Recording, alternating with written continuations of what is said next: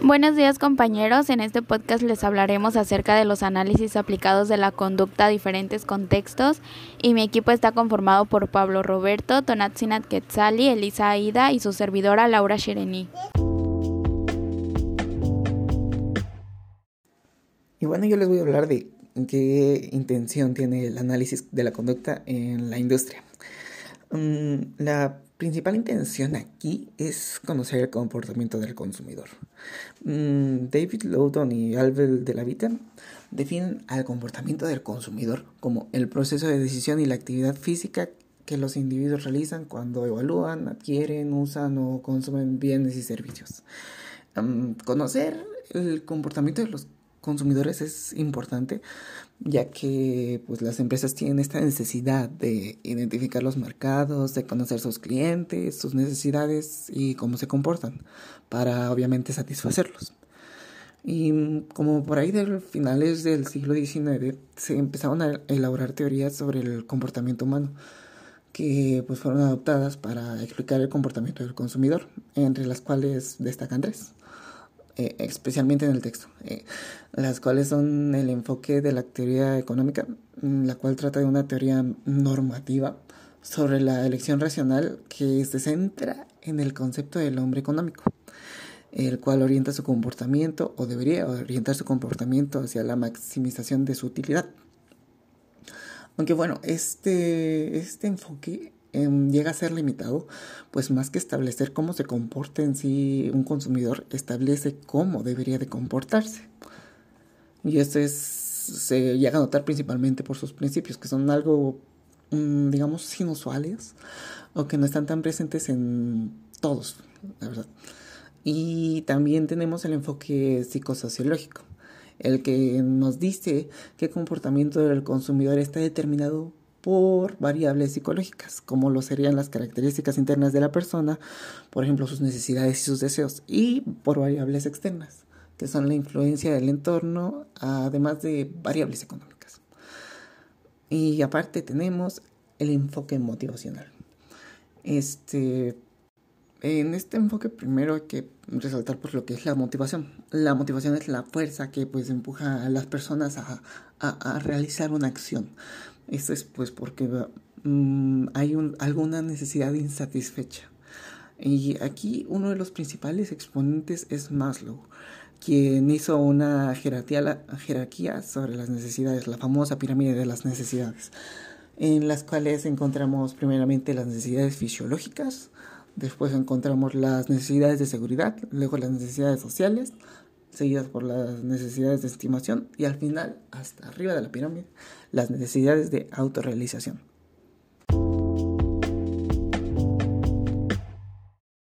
Mi nombre es Shireni y yo les voy a hablar sobre el análisis conductual en la educación.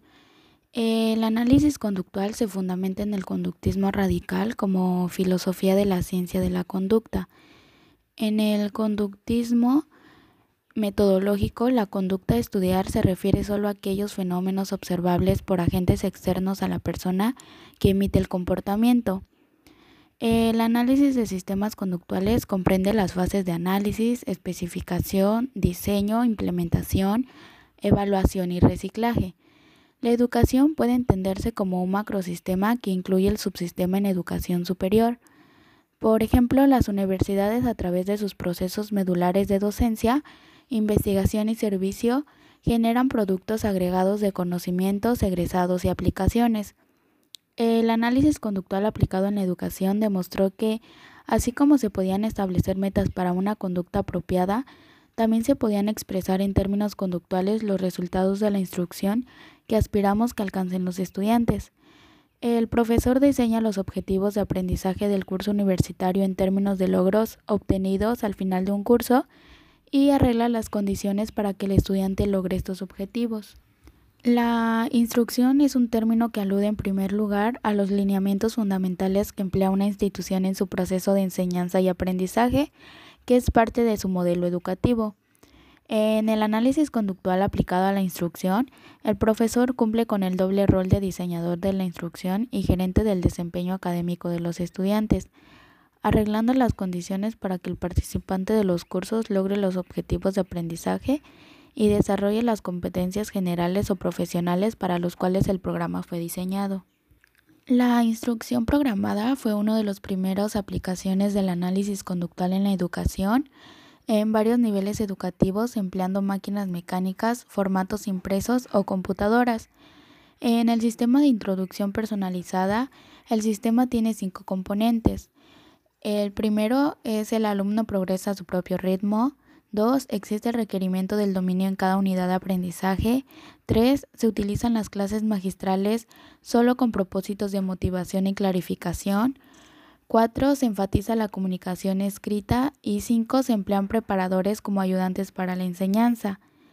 La enseñanza de precisión es una estrategia para la enseñanza y la evaluación del aprendizaje inspirada en el análisis experimental del comportamiento un curso universitario con enfoque conductual requiere tanto de competencias de diseño de instrucción como manejo del desempeño estudiantil.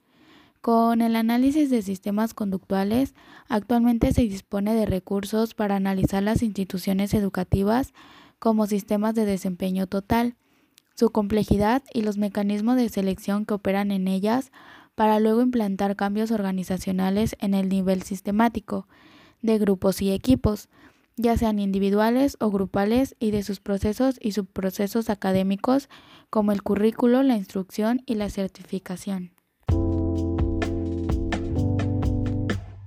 Hablaremos de la terapia de conducta en salud comunitaria. Esta se implementa cuando son derivadas de estilos de vida y del repertorio comportamental de la población, como ejemplos el cáncer, accidentes, entre otros. Para poderle hacer frente a este tipo de problemas, es importante la participación de la comunidad y la educación para la salud, ya que son los contextos en los cuales interactuamos más y que conforman el esquema de la era de la comunidad, como objetivo de lograr el ajuste ecológico persona-ambiente, al igual que la OMS propone desarrollar un sistema que tenga una atención primaria y cercana con la comunidad. La salud mental comunitaria con el tiempo ha evolucionado acerca del comportamiento humano, pero carece de en programas para poder prever distintos factores que puedan dañar a la salud.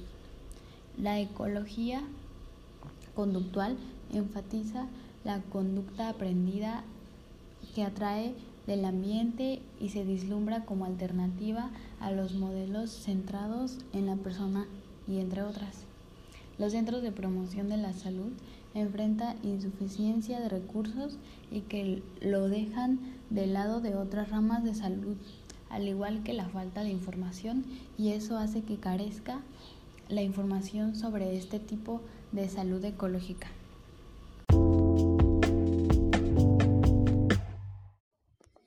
Hola, mi nombre es Sonancin y yo les voy a hablar acerca del cuarto artículo que es acerca del análisis conductual clínico aplicado en la neuropsicología. Y bueno, básicamente este artículo nos presenta una revisión teórica en la cual se expone la importancia que tienen los principios y las técnicas conductuales dentro del ámbito de la rehabilitación neuropsicológica. En la intervención clínica con pacientes que son víctimas de disfunción, daño o deterioro neurológico, en donde las consecuencias directas sobre el comportamiento son significativas, el uso de las estrategias provenientes de las técnicas de modificación de conducta, ya sean conductuales y o conductual cognitivas, son importantes para el tratamiento de los diversos síndromes neuroconductuales, estando dentro de las competencias del especialista en esta área aplicada de las neurociencias. Este artículo también describe tanto aspectos teóricos como experimentales de principal relevancia para estos fines. De igual manera, nos menciona algunos estudios empíricos que se llevan a cabo bajo una metodología de caso único para mejor para tener una mejor comprensión sobre la utilidad aplicativa de los principios conductuales en el ámbito de la neuropsicología clínica. Y bueno, las discusiones, las discusiones acerca de la relación entre la actividad del sistema nervioso central y la conducta han estado presentes siempre dentro de las principales preocupaciones de los neurofisiólogos y psicólogos.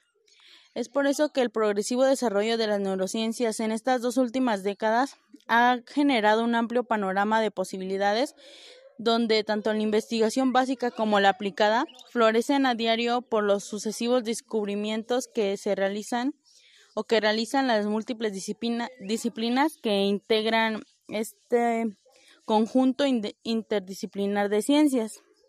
Dentro de este ámbito, la neuropsicología clínica se constituye en una especie de bisagra que es capaz de unificar los esfuerzos prácticos derivados de las evidencias obtenidas de las principales neurociencias no conductuales, como lo son la neurología y la neurofisiología, y las conductuales, como la psicología fisiológica y psicofisiología de tal manera que se integran así diversas tecnologías útiles para los procesos de evaluación y el ejercicio de la rehabilitación.